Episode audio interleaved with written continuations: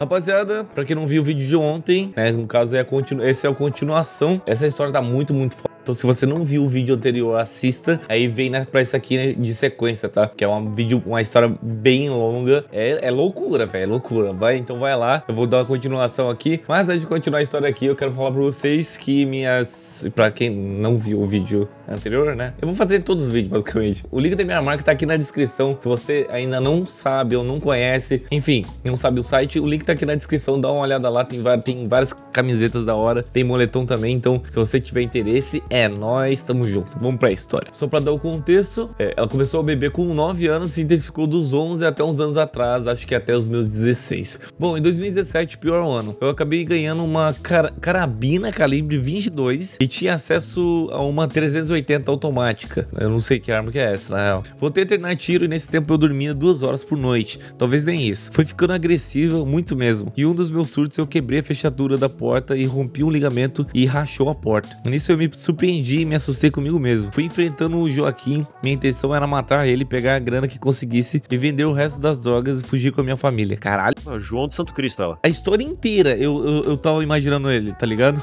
Se Renato Russo assistisse o vídeo do Kotak aqui, ia ter uma música nova rapidinho aí. Do...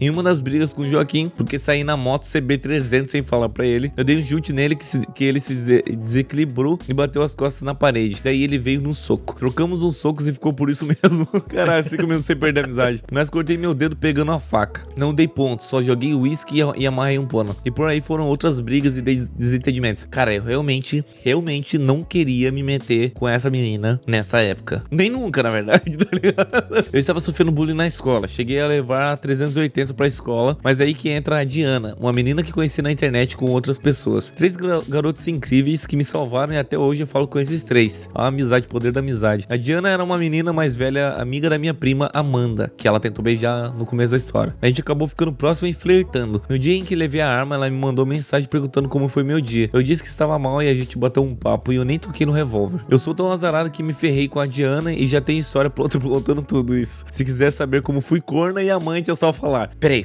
corna e amante? Ela já tava namorando outra pessoa. Eu já fui. Ah, caralho. Nossa, que mancada. Voltando ao assunto, Joaquim decidiu roubar banco. Nossa senhora, já não bastava, né? Olha, foi exatamente isso que ela falou. Já não bastava o tráfico de drogas e estava tudo planejado. Eles iriam atuar como o novo cangaço, fechar cidades pequenas e coagir a polícia em um canto. Eles alugavam casas próximas ao banco. Nossa, quanto banco. Estudava a polícia, o banco, horários e funcionários. Tudo muito calculado. Com a fama da série La Casa de Papel, um cara que estudava tudo isso e cuidava das bombas era chamado de professor. Isso foi uma onda de assaltos a bancos no interior do norte anos atrás. Parece aquela fita que aconteceu aqui em Santa Catarina, tá ligado? Em umas duas, três cidades, tipo, em sequência aqui. Foi bem louco, uma, se não me engano. Em um desses assaltos, Joaquim e o bando acabaram sendo perseguidos e foram para o mato. Lá ficaram por uns dias, tinha helicóptero, cães, farejadores, polícia bem armada, tanto PM, PRF e PC. O que, que é PC? Polícia Civil, Polícia Civil. PC é personal computer. Enquanto isso, eu estava estudando de boa e comecei a me sentir observada. Eu ia fazer uma piada triste agora. Quantos anos ela tinha? Não, não, não, não, não, não, não, não, não, não, não, não, não. Ah, não, não, não, não, não, não, não, não. Não, você não pensou nisso, velho. Só, só vamos, continua. Enquanto isso, eu estava estudando de boa e comecei a me sentir observado, como se estivesse me seguindo.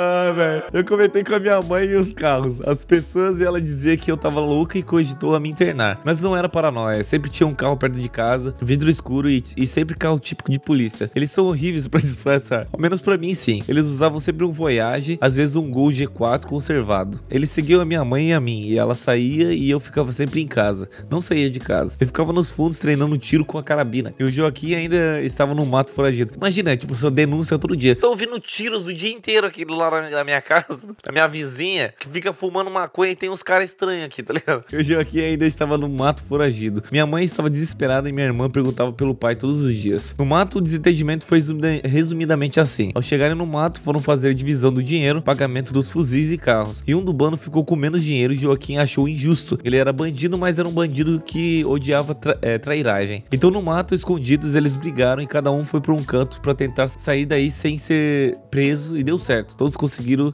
e se acertaram. É um bandido muito honesto, né? É, pô, bandidão, velho. Bandido tem o, tem o código de honra dele, cara. Que na bandidagem, tu não pode fazer um contrato com o bandido. É palavra. É. Se tu tem palavra no crime, tu tem moral. Tu cumpre tua palavra. Tu, ganha, tu vai ganhando um bônus, tá ligado? De karma, tá ligado?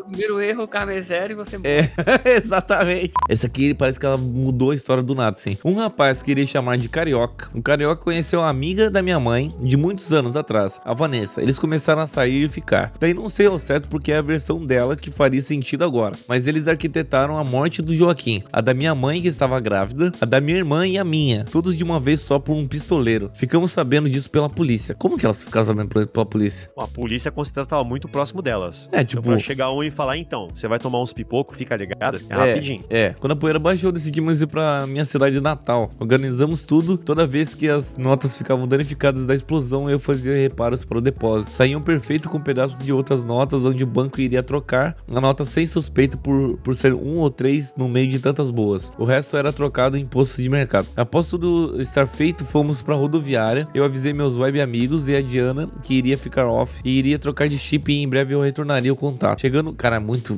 Nossa, que loucura isso. Chegando na rodoviária, minha mãe decide comer algo e fomos para uma lanchonete. Eu fui ao banheiro e deixei o celular na mesa e ela estava, des- e, estava desbloqueado, porque achei que tinha apertado o botão. Ela leu as conversas com a Diana e esperou eu voltar. Falou que aquilo não iria acontecer. Meu padrasto disse para ela ficar de boa, que era uma decisão minha. Eu não, não sei como dizer isso, mas como caráter, é, ele tem um, um bom caráter, tá ligado? Eu não sei como elogiar um criminoso, tá ligado? Tá vendendo droga, tá matando gente, roubando Tá, banco, tá de boa. fuzil. Tá, mas ele tem um bom caráter. É, entendeu? Fora da vida profissional dele, É. ele não é. Ele não é tão ruim assim. O problema dele é o CNPJ, você pega isso que é bom.